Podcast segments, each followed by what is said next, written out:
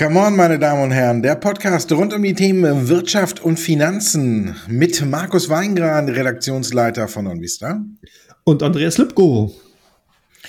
Andreas, hast du gestern deinen Augen getraut? Ich habe so die Inflationsdaten gelesen, habe mir die Kursreaktionen angeguckt und habe gedacht, passt zusammen. Und eine Viertelstunde später habe ich mir die Augen gerieben. Dann auf einmal rannte alles ins Plus und wir sahen ein Feuerwerk aber die Zahlen waren ja nicht gut. Passt das? Hat das für dich zusammengepasst, was wir da gesehen haben an den Märkten?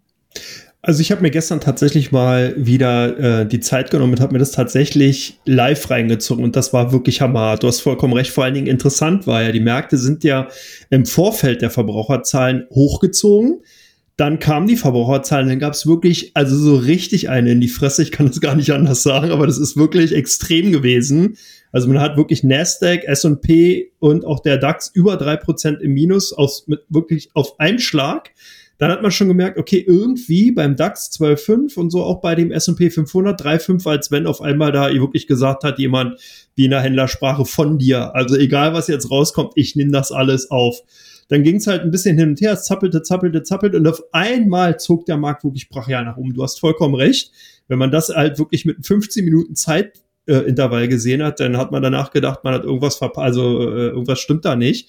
Hat man sich das aber insgesamt angesehen, dann war das wirklich ein Lehrstück. Also ich kann wirklich nur empfehlen, diejenigen, die einen Chart, die Möglichkeit haben, sich mal Charts anzusehen, guckt euch mal die Minuten oder Sekunden, je nachdem Tickchart von dieser Zeit an, ist eigentlich auch egal, was man nimmt, ob man Nasdaq, S&P 500 oder DAX nimmt, wirklich fulminant. Also ist wirklich schön, jedes Händlerherz klopft da höher, meins halt auch, ich fand es wirklich mega. Und ähm, da hast du natürlich recht, jetzt muss man ganz, ganz weit ausholen. Da sind sehr, sehr viele Dinge passiert in dem Zusammenhang. Zum einen natürlich die Erwartungshaltung im Vorfeld, die war eigentlich schon ambivalent. Also es gab viele, die haben gesagt, okay, die Zahlen werden besser. Es gab halt viele, die gesagt haben, die Zahlen werden schlechter, so wie Börse eigentlich auch sein sollte. Klar, die Zahlen kamen wirklich kacke rein. Äh, es waren hier nicht die allgemeinen Zahlen, sondern es waren wirklich die Kernrate, die halt ex-Nahrungsmittel und ex-Energie einfach aufzeigt, dass wir derzeit wirklich ein Problem an dieser Inflationsfront haben, weil nämlich jetzt anfängt die Kernrate auch langsam zu steigen. Und das ist halt ein Problem, weil man die halt schwieriger in den Griff bekommt. Da fallen halt Mieten rein und Gesundheitsleistungen und all so eine Dinge, die man eigentlich, äh, die halt langfristig erst auch wieder vom Preisniveau zurück, also eingefangen werden können. Und äh, das ist halt so ein bisschen das Problem. Deswegen haben die Marktteilnehmer wirklich sehr verschnupft darauf reagiert. Was wir aber auch gesehen haben, ist, dass dieses, also dass wir unheimlich viele Marktteilnehmer haben, die einfach nicht die Zeit vor 2007, 2008 kennen, die einfach nur aufwärts steigende Märkte kennen, die äh, sehen, wenn man nach, die Not nach Notenbanken brüllt, dann kommen die sofort und halten ein das Händchen. Die Zeiten sind vorbei. Die werden nicht mehr kommen. Die Fed wird klar und knallhart den Zinskurs durchziehen, muss sie auch. Das heißt, nein, liebe Trader und Traderinnen, die seit fünf oder zehn Jahren unterwegs sind, es gibt andere Zeiten. Börsen sind zyklisch. Da haben wir an dieser Stelle auch schon des Öfteren mehr darüber gesprochen, als, glaube ich, über andere Dinge. Das heißt, die Bäume wachsen nicht in den Himmel, Himmel sondern die Kurse kommen auch nochmal zurück. Und das wird auch jetzt der Fall sein.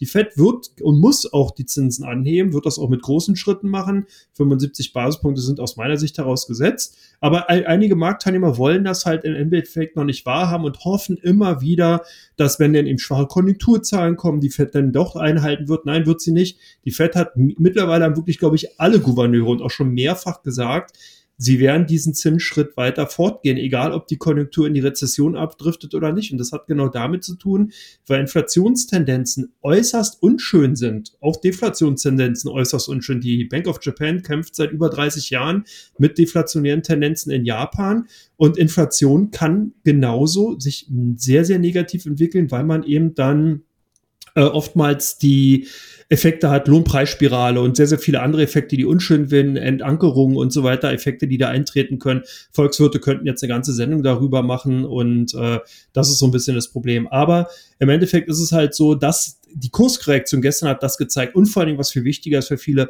es hat auch gezeigt, wo wirklich der, im Endeffekt der Nerv ist, wo der Nerv bei vielen Marktteilnehmern momentan zumindest liegt, dass man eben sagt, ja, bei 3,5 im S&P 500 oder ich glaube, das war 11,4, äh, 10,4 beim Nasdaq beziehungsweise 12.000 Punkte beim DAX, da lohnt es sich einfach wieder auch Aktien zu kaufen in den betroffenen Märkten und das fand ich ganz spannend. Jetzt bin ich gespannt, was du denn mitgebracht hast, Markus. Für mich hat es schon einen Tag früher angefangen, wo ich äh, angefangen habe zu schmunzeln. Und das waren die Fat Minutes, die gab es ja am Mittwoch. Und da haben ja auch alle drauf geguckt und da hatten tatsächlich in den USA wieder äh, ein paar äh, eine Passage gefunden, wo drin stand, dass die Fed auch ihr Tempo anpassen könnte, wenn es halt zu größeren Verwerfungen kommt. Und daraus hin, ähm, ich finde, wir haben ja noch nicht die ganz großen Verwerfungen, sondern wir sehen ja eigentlich, glaube ich, eher mal eine normale Marktberuhigung, die natürlich nervenaufreibend ist, weil es permanent nach unten geht. Aber ähm, daraus haben einige geschlossen, dass die Fed vielleicht doch nur 50 Basispunkte raushaut äh, am 2. November. Aber wenn man heute drauf guckt aufs FedWatch-Tool, was ungefähr die ganze Woche so zwischen, sage ich mal, 80, 20 gependelt ist, ist es heute 99,8 zu 0,2. Also selbst das FedWatch-Tool geht jetzt davon aus, dass 75 Basispunkte kommen.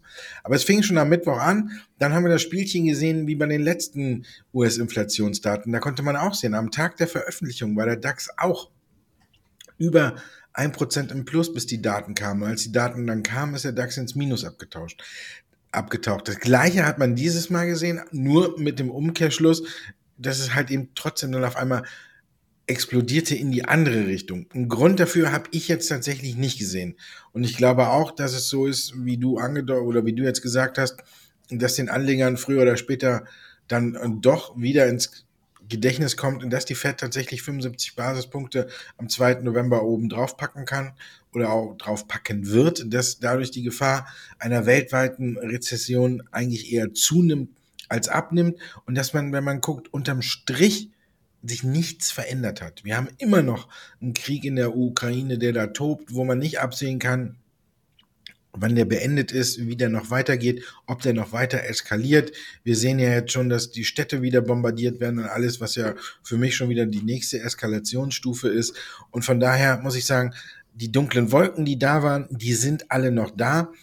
Und die sind halt durch die Inflationsdaten nicht kleiner geworden, eher ein Stück größer, weil immer noch eine 8 vom Komma steht. Und die Fed die Zinsen, sagen wir mal in Anführungszeichen, wie wild erhöht, aber so einen richtigen Sprung, dass es wirklich nach unten geht, sieht man nicht. Biden ist ja auch stinksauer, weil die OPEC gesagt hat, wir kürzen die Förderung, damit der Ölpreis auf dem Niveau bleibt, was ja auch nicht gerade förderlich ist, um die Inflationsrate zu senken. Und er hat ja auch schon gesagt, dass dieses Verhalten von Saudi-Arabien Konsequenzen nach sich ziehen wird. Also da sieht man auch, wie nervös ein Joe Biden ist, wenn es darum geht, wenn die die Inflationsrate zu senken. Also es ist ja nicht nur die Aufgabe der Fed. Janet Yellen hat diese Woche wieder einen Ölpreisdeckel für russisches Öl ins Spiel gebracht und hat den bei 60 Dollar festgelegt und hat gesagt, na ja, da könnte Russland noch locker profitabel produzieren und äh, trotzdem wäre es für alle gut und die Inflation wird es auch nach unten drücken. Aber ich glaube, der Plan geht auch nicht auf. Es ist, wie es ist. Zu solchen Phasen gehören halt auch schnelle und heftige Gegenbewegungen und ich glaube, wir sind trotzdem weiterhin in der Phase, wo es weiter abwärts gehen kann. Jetzt haben wir mal einen Schub nach oben gesehen, den sollte man nicht überbewerten, sondern man sollte die richtigen Schlüsse draus ziehen. Und die sind eigentlich die, die wir hier auch schon immer sagen. Voreiliges Handeln an der Börse ist einfach hm, nicht zweckmäßig und auch nicht äh, zielführend. Wer jetzt überhastet in der ersten Reaktion sein Depot quasi leergeräumt hat, der muss eine, na, noch nicht mal eine Stunde, der muss wahrscheinlich 20 Minuten später in Tränen ausgebrochen sein, weil alles wieder nach oben geschossen ist. Deswegen war das auch wieder so ein Paradebeispiel dafür, dass man einfach an der Börse mit, cool, mit kühlem Kopf handeln muss und nicht sofort auf Kursbewegungen panisch reagieren sollte. Eigentlich haben wir unsere zweite Frage, die wir uns zurechtgelegt haben, äh, schon mitbeantwortet, ne? wie die FED auf die Inflationsdaten reagieren würden.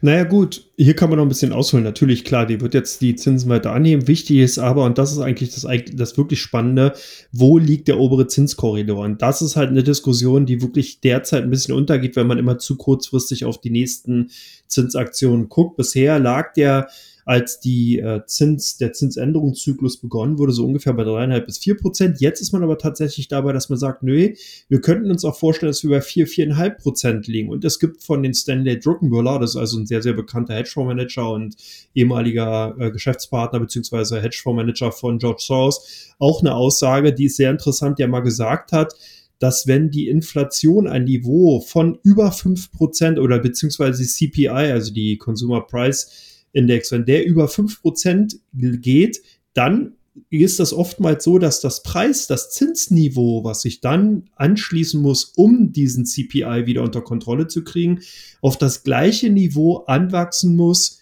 wie eben der CPI. Und das bedeutet aktuell jetzt mal ganz brutal acht Prozent.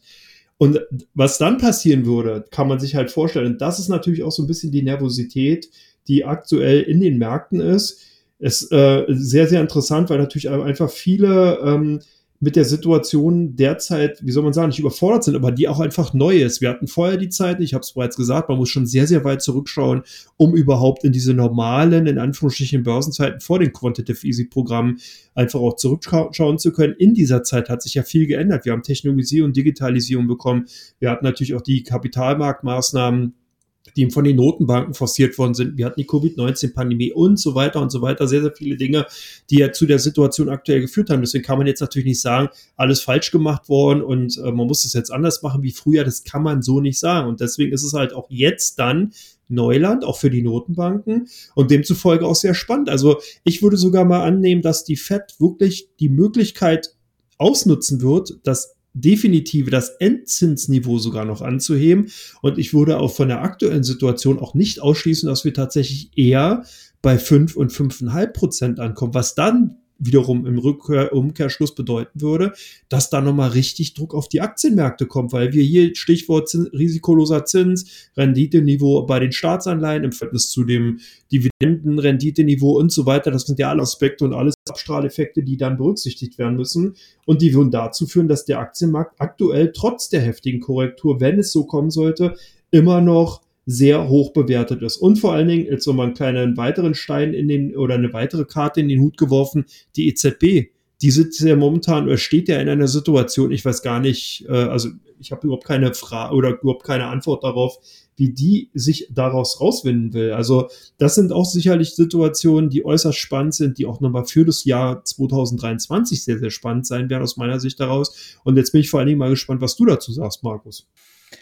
Ja, ich zitiere dann mal einen anderen Kollegen, nämlich der hat heute Zahlen vorgelegt. Äh, Jamie Dimon, der Chef von JP Morgan, der größten Bank Amerikas, der hat gesagt, die nächsten 100 Basispunkte von der Fed werden deutlich mehr wehtun als die ersten 100 Basispunkte bei den Leitzinsen. Und ich glaube, da hat er nicht ganz unrecht. Das Problem an der ganzen Sache ist, glaube ich, keiner weiß genau, wie man in dieser hohen Inflation so richtig Herr werden kann. Die Fed setzt darauf, die Zinsen permanent zu erhöhen. Dafür wird sie teilweise gelobt, aber auch teilweise kritisiert. Zum Beispiel hat Katie Wood ja auch diese Woche einen öffentlichen Brief Anfang der Woche geschrieben an die Fed und hat gesagt, man sollte nicht nur auf die Inflationsdaten gucken, auf den CPI-Index, das sind alles nachlaufende Indikatoren, sondern man sollte auch einen Blick darauf werfen, wie sich aktuell die Rohstoffe entwickeln, denn sonst würde die Fed auch eine Deflation herbeiführen, die ja natürlich auch nicht im Sinne aller ist. Von daher es gibt viele Möglichkeiten, wie man das Ganze jetzt angehen kann. Unterm Strich muss man einfach festhalten, die Fed weiß, glaube ich, selber noch nicht, wo sie enden wird. Das hängt wirklich davon ab, wie sich die Inflation entwickelt. Wenn man jetzt darauf guckt, haben wir schon viele große Zinsschritte für der Fed gesehen, aber wir haben in der Inflationsrate ähm, nicht die absolut große Bewegung gesehen, denn wir haben immer noch eine hohe Rate von 8,2 Prozent und du hast es angesprochen, die Kernrate, wo eben Energie und alles rausgerechnet ist, die ist ja sogar noch gestiegen. Das heißt also, die Probleme liegen viel tiefer und liegen vielleicht eben nicht nur auf der einfachen Schiene, so wie es alle gesagt haben, ja, gut, Lebensmittel und Energie raus, dann läuft's schon wieder, und wenn wir den Ölpreis runterkriegen und alles wieder weg, dann fällt auch die Inflation stark. Aber wir sehen, dass es eben nicht so ist, dass es auf breiter Front steigt und genau dem versucht die Fed Herr zu werden. Aber genau ein Allheilmittel, wie das funktioniert, das gibt's glaube ich nicht. Und deswegen ist die Unsicherheit groß. Deswegen wird die Fed weiterhin die Zinsen erhöhen und wahrscheinlich auch eine weltweite Rezession damit heraufbeschwören. Aber man muss halt gucken, ob das wirklich tatsächlich alles so kommt. Wir haben zuletzt noch robuste Arbeitsmarktdaten gesehen, die haben die Märkte ja wieder geschockt. Hier haben wir wieder diesen umgekehrten Faktor. Gute Nachrichten vom amerikanischen Arbeitsmarkt sind schlechte Nachrichten für die Aktienmärkte, weil die Fed dann weiterhin freie Hand hat, die Zinsen noch höher zu schrauben. Also von daher, ich glaube, unterm Strich kann man hier wirklich nicht sagen, es ist der komplett richtige Weg. Man kann aber auch nicht sagen, die Fed ist auf dem Holzweg, sondern man kann einfach nur in die Zukunft schauen und gucken, wie es sich entwickelt. Und ich glaube, genau das ist die Schwierigkeit, die alle haben. Und deswegen kann man die Aktienmärkte auch aktuell nicht so richtig greifen. Corona oder so, da hatte man immer noch Anhaltspunkte, da konnte man sagen, die und die Unternehmen, die profitieren von der Corona Pandemie. Da wusste man genau, da kann man drauf setzen, die werden steigen, da haben sich die Anleger drauf gestürzt. Jetzt ist es aber so, keiner weiß, wie es genau weitergeht. Und deswegen haben wir auch so einen Tag wie gestern gesehen. Es ging erst alles nach unten, dann schoss alles nach oben und keiner weiß genau, wieso, weshalb, warum, wer hat's ausgelöst. Es ist immer noch viel Druck da. Zum einen die Angst, was zu verpassen, zum anderen die Angst davor, zu viel zu verlieren. Und das hält sich ja momentan so ein Stück weit, glaube ich, die Waage. Und deswegen wird es auch noch weiter volatil zugehen. Und jetzt kommt die Quartalsberichtssaison. Ich glaube, sie hätte keinen besseren Zeitpunkt finden können, um zu kommen. Denn jetzt genau kann man vielleicht ein wenig justieren im Depot, um zu gucken, wie haben sich die Unternehmen denn geschlagen. Was denkst du, was bringt die Berichtssaison? Ja, wir haben es heute schon bei den Großbanken schon gesehen. Bei uns in der Morgan hatten ja die Zahl bereits schon vorgelegt und da hat man gesehen, Licht und Schatten liegen eng beieinander. Wir sehen, dass im Investmentbanking halt nicht mehr so wirklich viel zu holen ist, also schon noch, aber nicht mehr so viel wie in den letzten Jahren.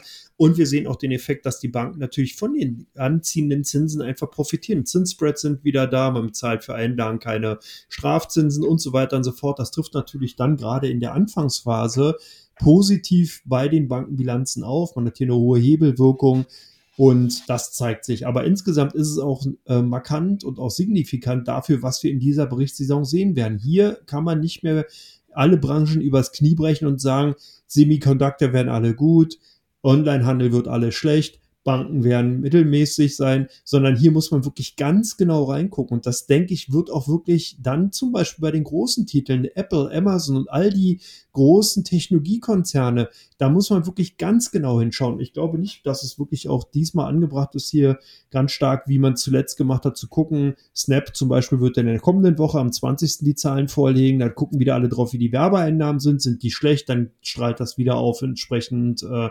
Alphabet und Co. ab. So wird das diesmal nicht funktionieren, sondern man muss ganz genau gucken, wie sind die einzelnen Unternehmen denn hier positioniert? Wie konnten die sich trotz des Basiseffekts 2021 denn in den letzten Quartalen schlagen? Wo haben die ihre Schwerpunkte? Und das wird spannend. Also man muss hier wirklich Aktienselektionen per Excellence vollziehen.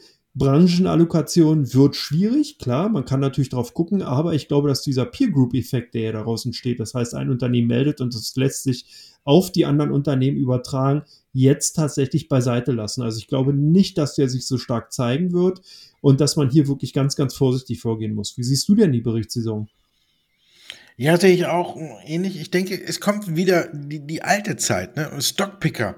Die sind ja in den vergangenen, ja, man muss ja fast sagen, in den vergangenen Jahren fast so ein bisschen überflüssig geworden. Ne? Da konnte er ja eigentlich auf breiter Front äh, Gewinne verzeichnen. Man hat sich lieber einen ETF-Sparplan gemacht. Da hat man ja dann immer schön das Risiko ein wenig gestreut und die Märkte sind trotzdem nach oben gelaufen. Und man hatte ja dann trotzdem zwar vielleicht das ein oder andere faule Ei in dem ETF, aber insgesamt ist er ja gestiegen, weil auch die Indizes nach oben gegangen sind. Ähm, ich glaube, das wird schwieriger jetzt in den kommenden Jahren. Man muss jetzt tatsächlich wieder gucken. Zum einen sind Bewertungskennzahlen, die lange Zeit, sage ich mal, vernachlässigt wurden, wie Marktkapitalisierung, wie KGV, wo alle gesagt haben, ist ja egal, in der Corona-Phase steigt alles, da kaufe ich weiter, ist mir auch egal, ob der KGV bei 30, 60, 80 oder 100 liegt. Da sind die Leute noch draufgesprungen. Und jetzt sehen wir ja teilweise, dass Aktien die Hälfte an Wert verlieren. Und wenn man dann sich denkt, oh, könnte sich da eine Chance ergeben und man guckt aufs KGV, dann sieht man, wow, ist ja immer noch äh, ziemlich hoch. Und ich glaube, dass das alles wieder jetzt in den kommenden Monaten, Jahren eine größere Rolle spielt. Dass man jetzt wirklich wieder selektieren muss, wie du schon gesagt hast, dass man wieder verstärkt auf die Quartalsberichtssaison achten muss, auf die Ausblicke und dann tatsächlich sich die Aktien rauspicken muss, die am besten mit der Situation umgehen. Beispiel PepsiCo kann die Prognose erhöhen. Chips werden immer gegessen, Chips laufen immer gut und Cola wird auch immer getrunken. Von daher vielleicht so ein Anzeichen zu sagen, okay, auf die großen Markennamen, die kommen auch durch eine Rezession, die können auch mit einer hohen Inflation umgehen, die kommen da weiter. Und darauf sind, das sind jetzt halt so Kleinigkeiten, wo man drauf achten muss. Es werden mit Sicherheit nicht alle schaffen, die Getränke herstellen. Es gibt kleinere Getränkehersteller, die damit zu kämpfen haben, dass sie sich über Wasser halten können oder sonst was.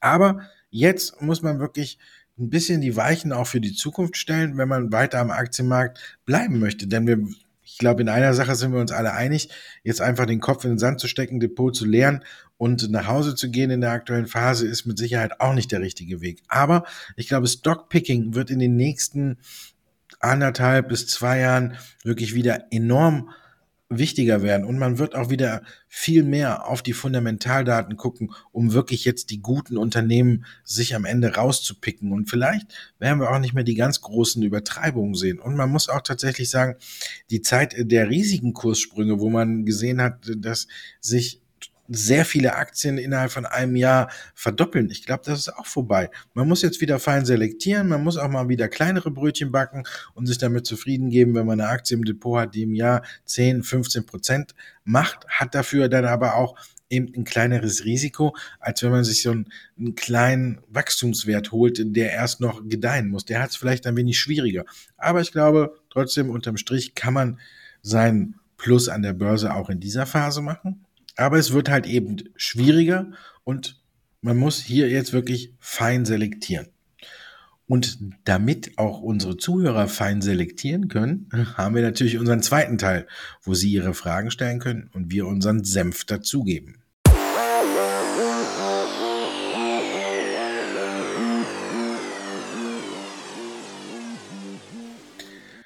Teil 2 von Come On, meine Damen und Herren. Wir gucken auf Ihre Fragen. Die erste, die reinkam, ist zu Südzucker. Hier haben wir auch so ein Phänomen. Ne? Aktie kann von den guten Zahlen nicht so richtig profitieren. Wieso?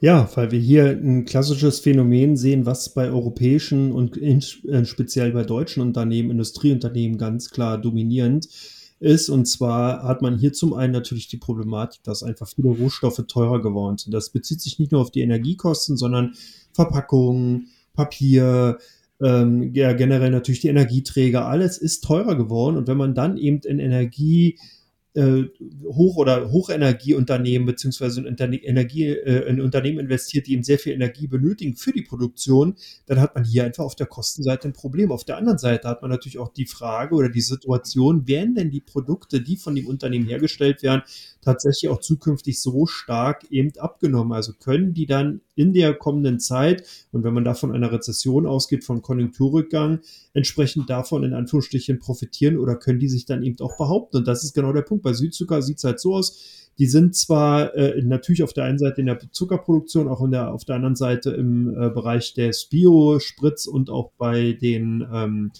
äh, im Geschäft der Fertigprodukten, Convenient-Produkte eben unterwegs. Das heißt, die stellen zum Beispiel Teig für Tiefkühlpizza und so ein Zeugs her. Äh, und das ist genau der Punkt. Hier treffen nämlich beide Aspekte eben drauf zu. Das heißt, auf der einen Seite wird eben dann die Kostenseite strapaziert und auf der anderen Seite wird eben die Ertragslage eben auch rückläufig eingeschätzt, so dass man eben bei Südzucker hier vorsichtiger war. Das heißt, die Prognoseerhöhung oder insgesamt die Zahlen, die waren okay, aber hier guckt man eben nach vorne und sagt, Mensch, ob das so in dieser Form in den kommenden Quartalen noch bleiben und sein wird, das stelle ich mal in Frage. Und so sehen wir ja derzeit viele Unternehmen aus den gerade Industriebereichen, die genau unter dieser Zurückhaltung bei den Analysten einfach leiden. Und ich kann es momentan auch nachvollziehen, weil du hast auch bereits im ersten Teil schon gesagt, natürlich gibt es doch keine Lösung für den Ukraine-Krieg. Keiner weiß, was passiert da. Niemand weiß, wie sich die Konjunktur in Europa weiterentwickeln wird. Und das schlägt sich natürlich dann genau auf solche Unternehmen zurück. Demzufolge, ich würde ja auch eher vorsichtig sein, alles, was so in diesem klar, ich sage jetzt mal, nischigen Bereich eher unterwegs ist, da würde ich feuchtig sein, weil eben genau äh, die, die Rückschläge, die da kommen, die können wirklich dramatische Züge annehmen, währenddessen man bei Unternehmen, die wirklich sehr breit aufgestellt sind, die wirklich in vielen Bereichen unterwegs sind, da denke ich schon, da kann man schon mal den, das ein oder andere Schnäppchen derzeit machen, aber Südzucker gehört zumindest erstmal aus meiner Sicht heraus dann nicht unbedingt zu. Eine andere Unternehmung, die auch immer wieder angefragt wird, Porsche. Lohnt sich da deiner Meinung nach der Einstieg? Vor allem muss man ja hier sehen, die Porsche Holding SE oder die Porsche Manufacturing AG? Ja, ich glaube mal, es ist die Porsche Manufacturing AG gemeint, weil bei der Holding, die Frage hätte man früher stellen können, aber ich gehe mal davon aus, ich beantworte jetzt, ähm, dass es äh, die Manufacturing ist, also der Autobauer. Ähm, ja, ich könnte jetzt kurz sagen, ja, wenn ich mir jetzt mal so die Zahlen angucke, geschätztes KGV fürs laufende Jahr von 5,69, eine Dividendenrendite von 3,7 Prozent und eine Marktkapitalisierung von um die 40 Milliarden Euro. Für einen Sportwagenbauer finde ich, ist das jetzt nicht gerade die Welt. Also finde ich, von daher gesehen ist schon mal Luft nach oben. Heute hat auch passend dazu Porsche seine Absatzzahlen vermeldet und nachdem man ja nach den ersten sechs Monaten noch unter Vorjahresniveau lag, hat man mittlerweile jetzt sogar schon wieder das Vorjahresniveau nach neun Monaten getoppt, liegt zwei Prozent drüber.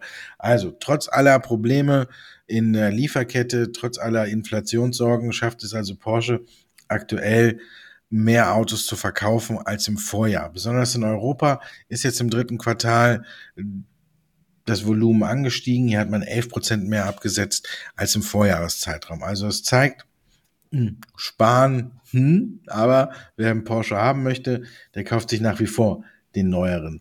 Wenn man genauer drauf guckt auf die Zahlen, ist es vielleicht ein bisschen verwunderlich, dass gerade bei dem Elektro-Porsche die Zahlen rückläufig sind, aber auch hier hat Porsche direkt Entwarnung gegeben. Das liegt daran, dass man hier wirklich die Probleme in der Lieferkette zu spüren bekommt und die hohe Nachfrage eben nicht bedienen kann und deswegen hier der Absatz rückläufig ist. Also insgesamt finde ich, läuft es rund bei Porsche. Ich finde, die Aktie ist nicht überbewertet und ich finde, man kann immer noch einsteigen. Vielleicht nicht an Tagen, wo sie extrem nach oben springt, sondern da, wo sie sich mal ein schwächere Tage hat, da kann man sich dann doch schon mal die eine oder andere Porsche-Aktie ins Depot holen. Aber natürlich immer noch mit dem Hintergedanken, dass es auch noch mal ein Stück runtergehen kann. Aber ich finde, wenn man hier lang genug bei Porsche dabei bleibt, dann dürfte sich das auf jeden Fall lohnen. Alibaba, die hat das Kursfeuerwerk an, der, an den Börsen gestern nicht mitgemacht, die Aktie. Sollte man trotzdem dabei bleiben? Chinesische Aktien haben es aktuell wieder echt schwer. Ne? Ja, auf jeden Fall. Die haben ja auch wirklich, da gibt es ja momentan wirklich so viele Sonderthemen, die es einfach schwer machen, chinesische Unternehmen vernünftig zu bewerten. Man kann hier einfach immer wieder natürlich darauf zurückgreifen und darauf hinweisen, die Zero-Covid-Policy in China macht einfach den Konsum schwer zu schaffen, sorgt für Lieferkettenstörungen macht also insgesamt sowieso das konjunkturelle Umfeld in China einfach strapaziert und äh, sehr, sehr schwierig. Das zweite ist Alibaba in der Sondersituation. Die Regierung in China bzw. die Regulierungsbehörden finden immer wieder ein Haar in der Suppe bei Alibaba, ob es irgendwelche Datenlecks sind, ob es dann N-Financial war, der Börsengang, den man eben torpediert hatte, ob das eben im Endeffekt irgendwelche Dinge sind, die man halt immer wieder findet, damit man eben zum Beispiel Alibaba einfach an die Kandare nehmen kann, damit man einfach hier äh, entsprechend vorgehen kann und halt dann natürlich auch Strafzahlungen oder entsprechende Untersuchungen einleiten kann. Das ist ja das, worunter die Alibaba-Aktie in, in, der letzten Zeit gelitten hat. Und der Konjunkturrückgang bzw. Stagnieren in China sorgt halt dafür, dass auch die Konsumlaune natürlich zurückgeht. Das heißt, wenn jemand eben in Quarantäne ist, äh, teilweise komplette Distrikte abgesperrt sind, dann haben die Leute eben was anderes zu tun, außer eben zu wüst einzukaufen, sondern die sparen und halten das Geld eben beieinander und das sieht man halt. Dann kommt als nächstes wieder das ganze Immobilienthema in China hoch. Wir haben heute die Meldung bekommen, CFI Holdings hat eben einen ähm, Coupon nicht bezahlt, der eigentlich am 8. Oktober fällig war. Und da hat man wieder ein Thema, was hochkommt und natürlich wieder auf die Stimmung auf Fisch oder gegen chinesische Aktien drückt. Das heißt, mittlerweile ist das Sentiment für chinesische Aktien eigentlich so schlecht, dass man schon wieder sagen könnte, also eigentlich schon interessant. Auf der anderen Seite muss ich aber einfach erstmal so, ich sag mal, so ein Initial zeigen, so eine Initialzündung, damit man wirklich sagen kann, so jetzt ist wirklich das Ende äh, des Tunnels erreicht. Jetzt geht's eben wirklich aufwärts. Das Licht, was man da sieht, ist nicht der entgegenkommende Zug, sondern wirklich das Ende. Und darauf würde ich halt wirklich warten, weil ich meine, ich habe hier schon an dieser Stelle einfach zu oft gesagt, ja, die Unternehmen sind interessant, die kann man auf drei bis fünf oder sogar zehn Jahre eigentlich kaufen und ein Depot liegen lassen.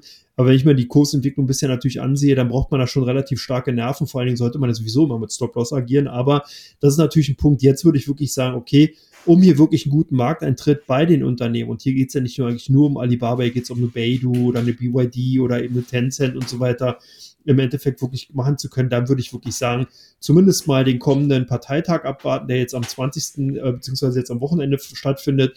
Dann wird sich auch zeigen, ob man weiterhin so restriktiv bei der Zero-Covid-Policy ist. Wenn das Ganze sich ein bisschen auflöst, dann machen die chinesischen Unternehmen auch wieder Sinn. Ich persönlich denke, dass hier so ein bisschen das erste Quartal 2023 als Startschuss gelten könnte, nach der Grippesaison sozusagen, wenn man dann auch wieder von der Regierungsseite einen Grund hat zu sagen, so, wir lockern jetzt die ganzen Sachen, wir können das ja nicht jahrzehntelang durchziehen, sondern wir haben das jetzt gemacht, jetzt ist auch gut und danach geht es dann weiter. Also von daher, ich könnte mir vorstellen, Quart erste Quartal 2023 und ansonsten einfach mal ein bisschen die Alibaba-Aktien auf jeden Fall auf der Watchlist behalten, das ist ja immer mal wert und einfach gucken, wann entsprechende Nachrichten kommen.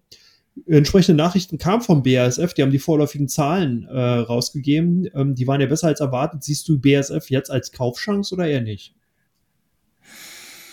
Ja, ich sehe es als Chance, aber ich glaube, die Anleger sind noch zu nervös, zaghaft, um wirklich bei BASF wieder zuzugreifen. Aber ich glaube, wer jetzt den Mut aufbringt und sich ein paar BASF-Aktien ins Depot legt, der wird sich in zwei, drei Jahren darüber freuen. Aktuell ist natürlich klar, wir haben gesehen, die Zahlen sind rückläufig. Man hatte hohe Abschreibungen auf die der, ähm, auf die Tochter der ähm, DEA Winterschall, weil man ja hier auch mit Nord Stream 1 mit betreibt. Klar, dass man da Abschreibungen hatte, aber insgesamt war es zum einen nicht so schlimm wie erwartet. Und ich muss ganz ehrlich sagen, ich habe mir das Ganze nochmal rückblickend angeguckt. Und BASF hat bislang bei den Zahlen immer über den Erwartungen gelegen, gelegen zuletzt. Aber es gab immer irgendwas anderes, was gegen die Aktie gesprochen hat. Im vergangenen Jahr war es dann immer, ja, die Konjunktur in China wird einbrechen und dann wird die Nachfrage zurückgehen und dann wird BASF nicht mehr so viele Gewinne schreiben, nachdem man ja teilweise fast quartalsweise die Prognose nach oben gehoben hat. Ja, natürlich ist man jetzt äh, auf Rück oder hat man rückläufige Zahlen, aber ich glaube, das Ganze löst sich auch wieder auf. Und ich, hier finde ich, ist BASF ist ein wirklich ein Wert, wo man sich nicht fragen muss, wo stehen die morgen, wo stehen die übermorgen, ähm, gibt es beim Gaspreisdeckel, ist einmal ist er positiv, am nächsten Tag ist es dann wieder negativ und alles.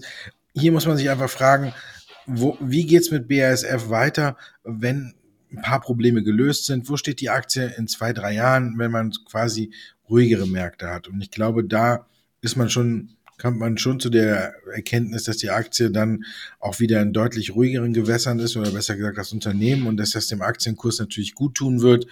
Und deswegen glaube ich, wer sich jetzt ein paar BASF-Aktien ins Depot legt, ich glaube, der könnte sich in zwei, drei Jahren wirklich darüber freuen.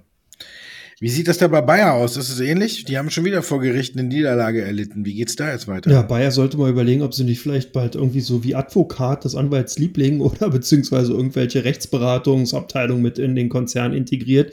Du hast vollkommen recht, wieder eine Schlappe vor Gericht. Äh, und man sieht also auch, dass dieses Monsanto-Debakel wirklich kein Ende nimmt. Wir haben ja derweil nicht nur die Glyphosat-Geschichte jetzt als, ähm, als Problem, also auch die EU-Kommission hat ja der Verlängerung von des Glyphosatseinsatz widersprochen, sondern jetzt gebahnt sich was Neues an ein paar PCB-Prozess in Amerika. Da hat eine Schule geklagt, dass dann in den 70er Jahren PCB äh, in den Leuchtröhren verbaut wurde im Bundesstaat Washington. Da sind einige dann schwer erkrankt, die eben zu dieser Zeit dort an dieser Schule ähm, entsprechend als Lehrkräfte tätig waren und haben jetzt den Konzern mittlerweile schon auf 275 Millionen US-Dollar Schadenersatz verklagt. 13 Kläger waren es. Es sind aber noch einige Fälle offen. Also von daher, für mich ist Bayer in der Situation, ich würde hier weiter den Fokus eher auf diese Glyphosat-Sammelklage beziehungsweise Glyphosat-Klagen, Sammelklagen ist es ja nicht Klagen, insgesamt legen. Wenn die beseitigt sind, dann glaube ich, wird es auch insgesamt wieder aufwärts gehen. dass alles, was wir jetzt hier noch sehen an weiteren Prozessen, an weiteren Gerichtsprozessen, ähm, die da stattfinden, das sind so Nebenkriegsschauplätze, die auch sehr unschön sind. Klar, die im weitesten Sinne aber äh, natürlich mit der Monsanto-Übernahme zu tun haben und die vor allen Dingen auch wegdrückbar sind, in Anführungsstrichen. Es ist unschön auf jeden Fall, ich will das gar nicht schönreden, aber die Gelder, die da fällig werden, die sind dann zumindest mal äh, bezahlbar. Viel schlimmer wird's ja dann wirklich, wenn es eben bei den Glyphosat-Klagen insgesamt nicht zu einer Einigung kommen sollte, dann reden wir wirklich über eine Belastung, die ist signifikant und wird Bayer wirklich extrem teuer und zwar noch teurer zu stehen kommen. Und demzufolge ist das für mich so ein bisschen der Startschuss, hatten wir an dieser Stelle auch schon mal gesprochen. Es ist unschön, Bayer kommt einfach nicht aus den Schlagzeilen raus. Das Ganze kennt man auch bei anderen deutschen Konzernen, zum Beispiel Deutsche Bank war auch eh stets und ständig mal eine Zeit lang in den Medien eben mit Klagen, die man hatte, mit Rechtsstreitigkeiten. Die sind irgendwann beiseite da beseitigt dann worden und danach ging es ja mit der Deutschen Bank auch wieder auf und so ähnlich sehe ich es bei Bayer auch. Aber wie gesagt, da ist aus meiner Sicht daraus ganz klar, dass Damoklesschwert weiterhin die Glyphosat-Klage. Macht den Anleger nicht Angst. Da stand die Deutsche Bank Aktie als das war aber immer noch deutlich höher als jetzt. Das war Teil 2, meine Damen und Herren. Wir kommen zu Teil 3. Da gucken wir, welche Aktien besonders im Fokus stehen bei OnVista und welche Aktien ein hohes Handelsvolumen bei der Comdirect haben.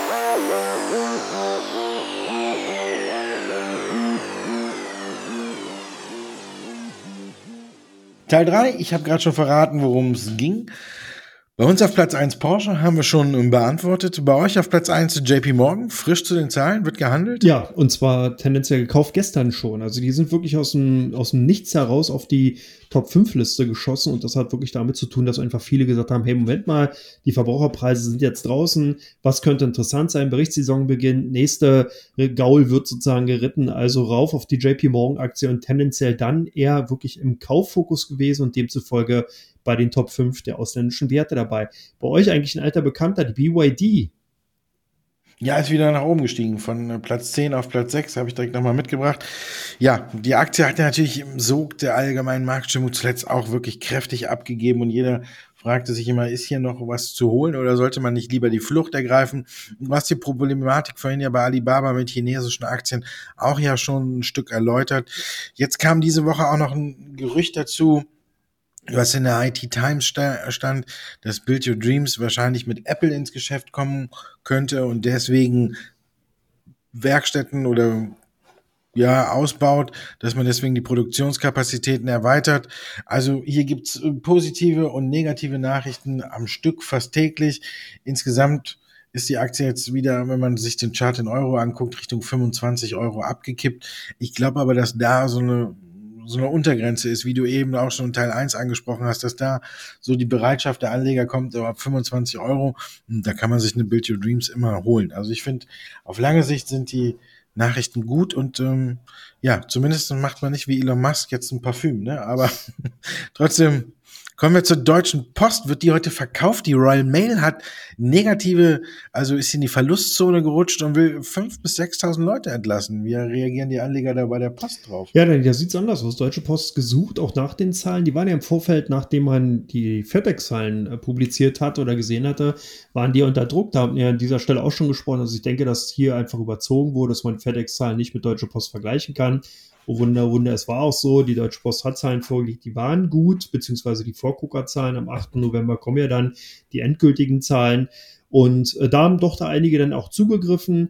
Äh, Royal Mail auch eine andere Situation. Da drohen auch Streiks. Royal Mail ist auch dafür bekannt, unzuverlässig, sehr langsam. Also irgendwie geht man auf der Insel da bestimmte Branchen und äh, Sektoren etwas anders an und äh, deswegen auch nicht zu vergleichen.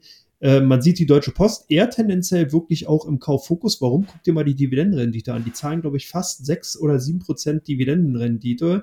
Und das ist ordentlich KGV einstellig. Also da kann man zumindest mal aus rein diesen Bewertungskriterien heraus nicht allzu viel verkehrt machen. Und so scheint zumindest auch einige Kunden von der Comdirect gesehen zu haben. Bei euch auf Teil oder Platz zwei die Neil-Aktien.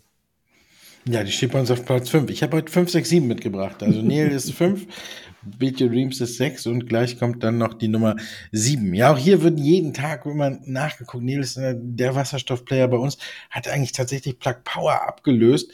Normalerweise war Plug Power bei uns immer ganz vorne, aber um die Aktie ist es echt ruhig geworden und die, die ist Richtung Platz 14 abgekippt. Also da gucken jetzt alle verstärkt auf Neil und die Aktie ist äh, diese Woche sogar unter die Marke von 1 Euro gerutscht. Das charttechnisch jetzt keine so große Sache, aber dann eben war eben auch kurzfristig mal eine psychologische Sache, dass sie eben jetzt hier unter ein Euro gerutscht ist. Mittlerweile hat sie sich wieder ein Stück gefangen.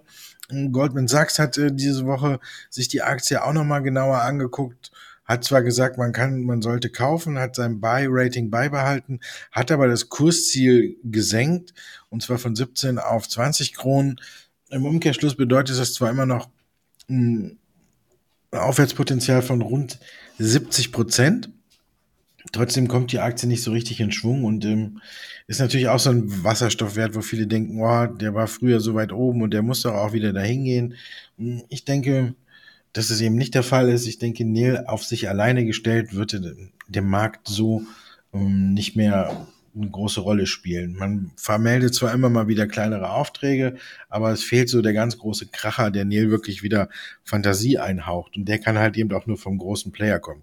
Auf der anderen Seite um ein Euro, falls die Aktie noch tiefer fallen sollte, wird Neil für mich dann eher zum Übernahmekandidaten. Und ich denke, je tiefer es geht, desto eher könnte dann irgendeiner sagen, naja, können wir ja vielleicht mal drüber nachdenken, Neil zu übernehmen. Die Produkte an sich, finde ich, sind ja auch nicht schlecht. Die Elektrolyseure, die Nell baut, die sind gut, aber man ist halt eben auf sich alleine gestellt als kleines Unternehmen und ich weiß nicht, ob man da tatsächlich gegen dann die ganz großen, wie in, wenn man sich da vorstellt, wenn dann eine Siemens Energy ähm, zusammen mit Air Liquid um die Ecke kommt, ob man da dann nicht äh, tatsächlich dann doch eher im Hintertreffen ist. Also von daher, ich würde die Aktie weiterhin meiden und nicht darauf hoffen, dass sie nochmal auf äh, in alte Gefilde abdriftet oder nach wieder hochzieht.